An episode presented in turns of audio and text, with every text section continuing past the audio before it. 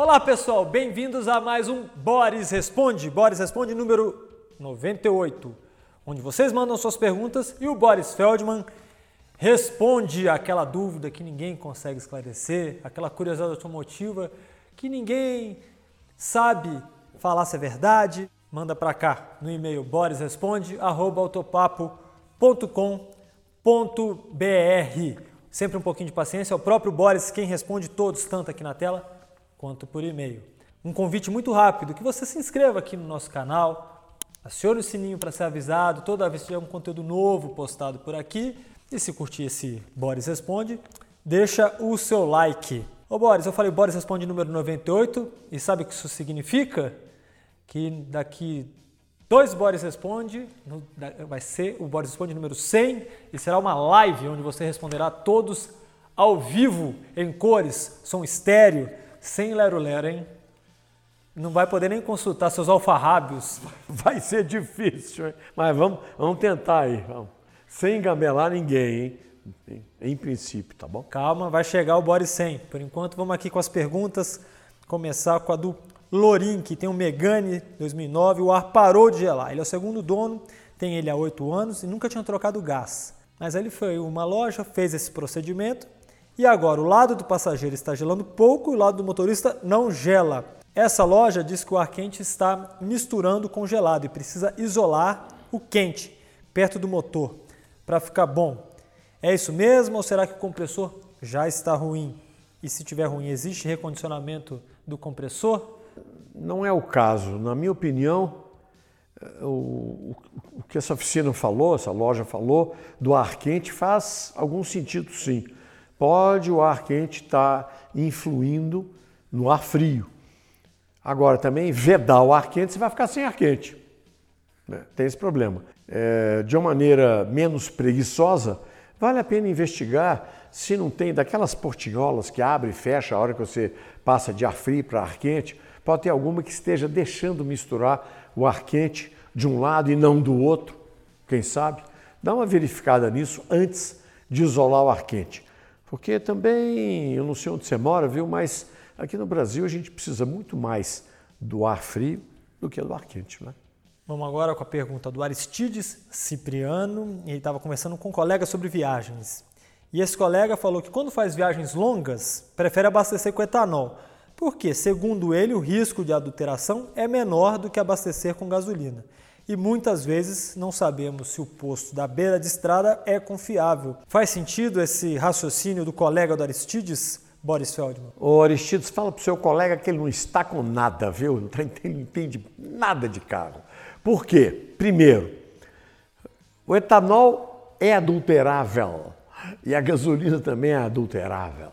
Todos dois são. Não tem esse negócio que ah, gasolina é mais fácil, não. O que é pior, etanol o pessoal põe mais água, porque tem 8%, mas não 10, 15, 20 que encontram por aí. A gasolina adultera-se ou com solvente ou com o próprio etanol, põe mais etanol. Mas se o seu carro é flex, você está dizendo que é melhor gasolina ou melhor etanol, então se o carro é flex, você vai sentir no bolso. Mas a gasolina, mesmo com uma proporção maior de etanol, vai funcionar no seu carro não é como o etanol com água. É gasolina com mais etanol, mas o seu motor foi projetado para isso. Além disso, ele está errado, o seu amigo, porque numa longa viagem, nada de etanol, gasolina. Por que gasolina? Porque a gasolina dá mais autonomia, o consumo é menor. Então, numa longa viagem, se a gasolina proporciona uma autonomia maior, você vai parar menos para abastecer. E quanto menos você parar para abastecer no posto, menor o risco, as chances de você receber um combustível adulterado. Pegou a visão, Aristides? Agora vamos à dúvida do Eduardo Santos, que quer saber se ao atravessar um alagamento com carro automático, ele deve deixar o câmbio nesse modo automático ou passar para o modo manual e selecionar uma marcha mais forte? Eduardo Santos, você está seguindo fielmente o, o que se recomenda para atravessar um trecho alagado. Nunca passar marcha. Põe, se o carro for manual, em primeiro, segunda, e pisa fundo e vai embora. No câmbio Automático é a mesma coisa. Se você deixar no automático, ele pode querer passar a marcha ali no meio do trecho alagado. Então usa o recurso manual, passa para uma marcha mais forte, acelera, pisa fundo e boa sorte. Já que a gente falou em alagamento, você vai comprar um carro usado, está com medo de comprar aí uma tranqueira sem saber o histórico? Anota essa dica preciosíssima. Olho no carro, nossa parceira. Você com a placa desse automóvel que você quer comprar, desse seminovo, desse usado, você vai jogar lá no site da Olho no Carro e ela vai te devolver a ficha completa desse automóvel, se ele tem indício aí de sinistro, de leilão, histórico de proprietários. Até um colega nosso contou que usou o serviço da Olho no Carro e de fato achou uma ficha bem suspeita, desistiu da compra, o carro já tinha passado por diversos estados diferentes, alegadamente só tinha 50 mil, no rolo danado ele escapou dessa roubada. Então vai lá na Olho no Carro e se você está nos acompanhando aqui no Autopapo, vou deixar um link na descrição com um presentão para você, 25% de desconto nos serviços da Olho no Carro, um desconto limitado. Então se você comeu mosca, perdeu, não chore, tem um prêmio de consolação incrível, 15% de desconto, link também na descrição. Não compre encrenca, fuja aí da dor de cabeça, da picaretagem. Vai lá na olho no carro.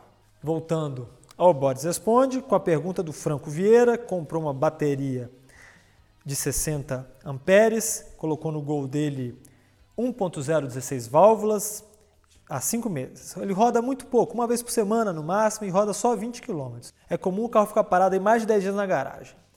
Aconteceu de ficar 15 dias, é, Boris, e quando ele deu a chave, não havia carga nem para girar o motor de arranque. A bateria foi levada em garantia, retornou com relatório dizendo que só tinha descarregado, ou seja, não era defeito de fábrica. Fez testes de fuga de energia e não tem.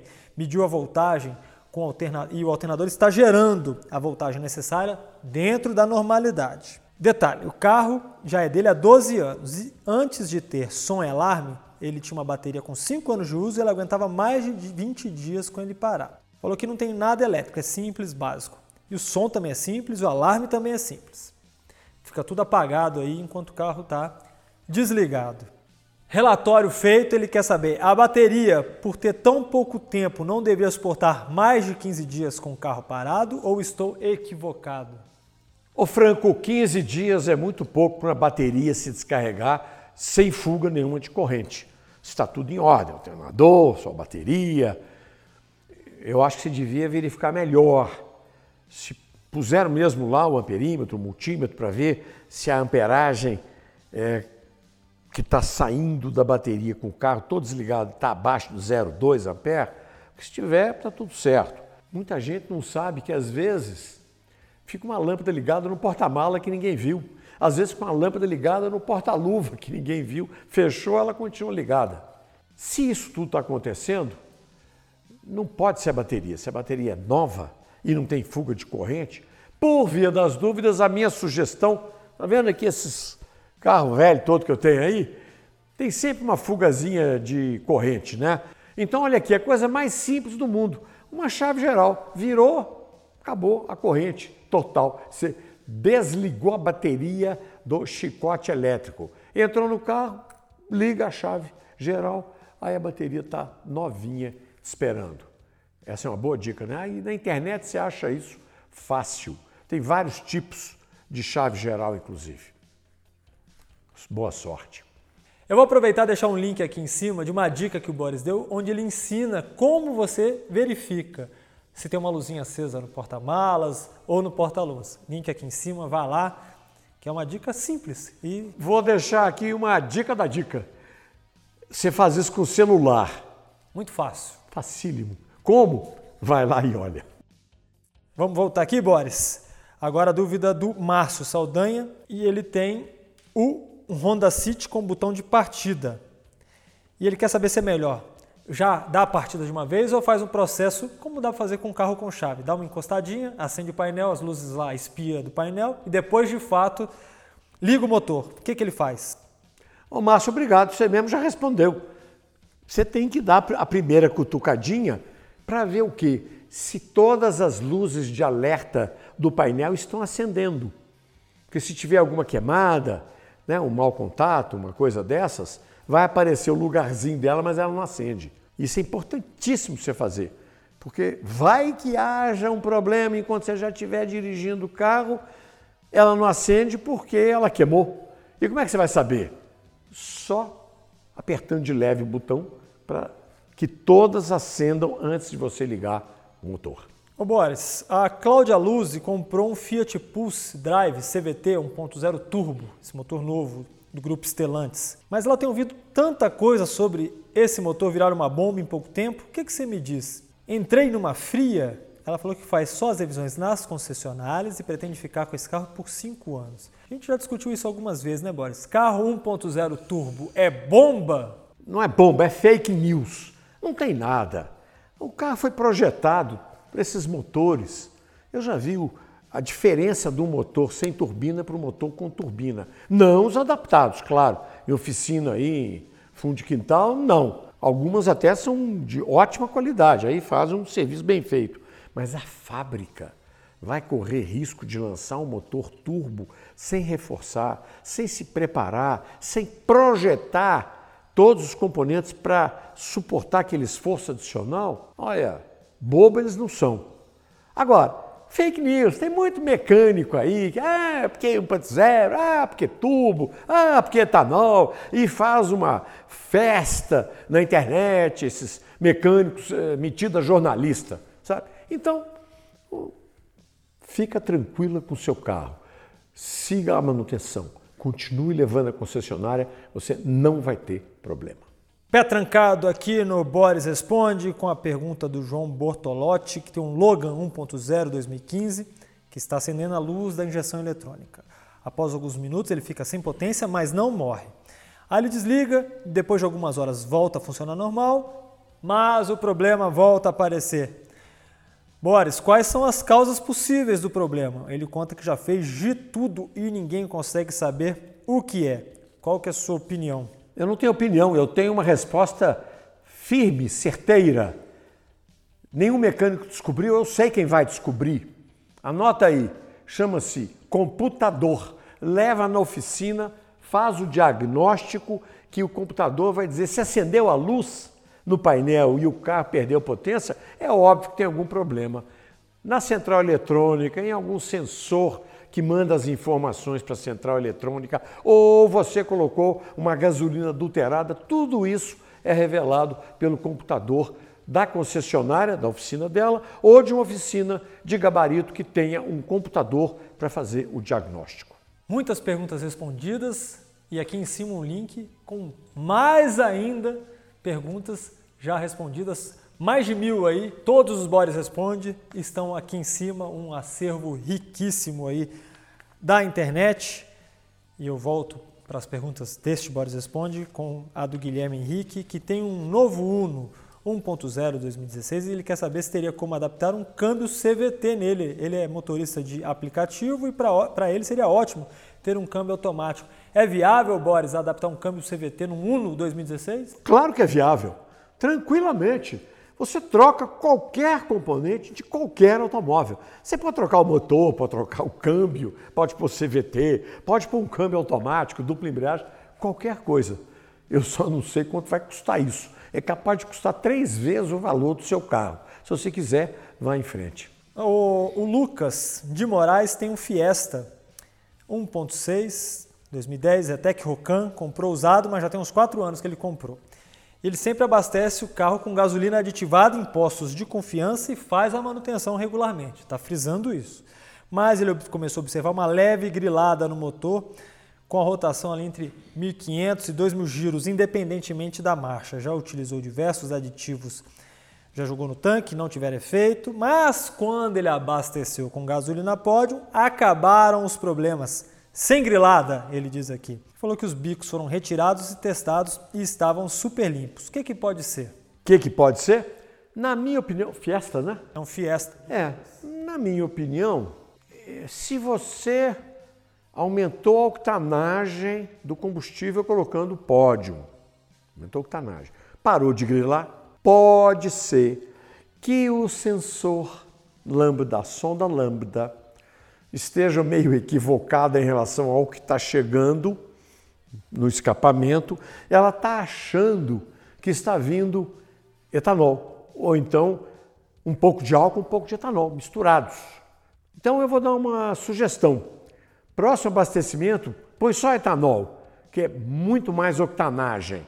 Se parar definitivamente, pode saber, a sonda lambda do sensor deve estar informando errado. A central está achando que está vindo etanol, está informando que está vindo etanol. A central se prepara para muita octanagem e, na verdade, está vindo baixa octanagem, que é a gasolina comum ou aditivada. Pôs a pódio, resolveu o problema. Essa é a minha opinião. Vale o teste. Ô Boris, o Highlander Rocha, ele ouviu dizer que quando você roda em pisos irregulares, paralelepípedo, por exemplo, você não deve segurar o volante com força. Você só apoia a mão de leve sobre o volante para depois de deixar tremer enquanto está andando, para não forçar a caixa de direção e evitar folgas. É verdade? É, eu não posso contestar isso. O que eu posso dizer é que é excesso de zelo. Porque, sem dúvida, né? Se você se a caixa quer tremer e você não deixa, pode acabar tendo aí um, um choque de interesses e de, e de componentes, não é mesmo? É, você tem razão, mas eu acho que isso é irrelevante. Pode ser que depois de um milhão de quilômetros apareça uma, uma folgazinha na caixa de direção. Agora, dizer que você está errado, eu não posso. E no Brasil, às vezes, ele toma tanto cuidado com isso, passando um buraco logo depois, quebra tudo a perder. buraco não, acha uma cratera, vai embora a roda, pneu, suspensão, amortecedor. Né? E Boris, gabaritou, encerramos este Boris Responde. Muito obrigado aí pela sua participação. Agradeço a todos vocês também. Faço um convite que acessem o autopapo.com.br, site aí com informações sobre carros, motos, caminhões, bicicletas vastíssimo conteúdo automotivo de primeiríssima qualidade. Certo, Boris Feldman? Certíssimo e só tem uma coisa errada. Quem tem que agradecer sou eu. A sua presença aqui, a copilotagem, mais o seu Charles, o seu André, produtores de áudio, de vídeo. Então aí, mais a equipe inteira do Alto Papo, que todos ajudam na produção desse nosso Boris Responde. E agradecer a vocês que perguntam, porque eu insisto, sem pergunta, não tem resposta. Sem resposta, não tem Boris Responde. Obrigado, até a próxima. Gostou das respostas? Assine nosso canal, cutuque o sininho e veja também a playlist com todos os episódios do Boris Responde que preparamos para você.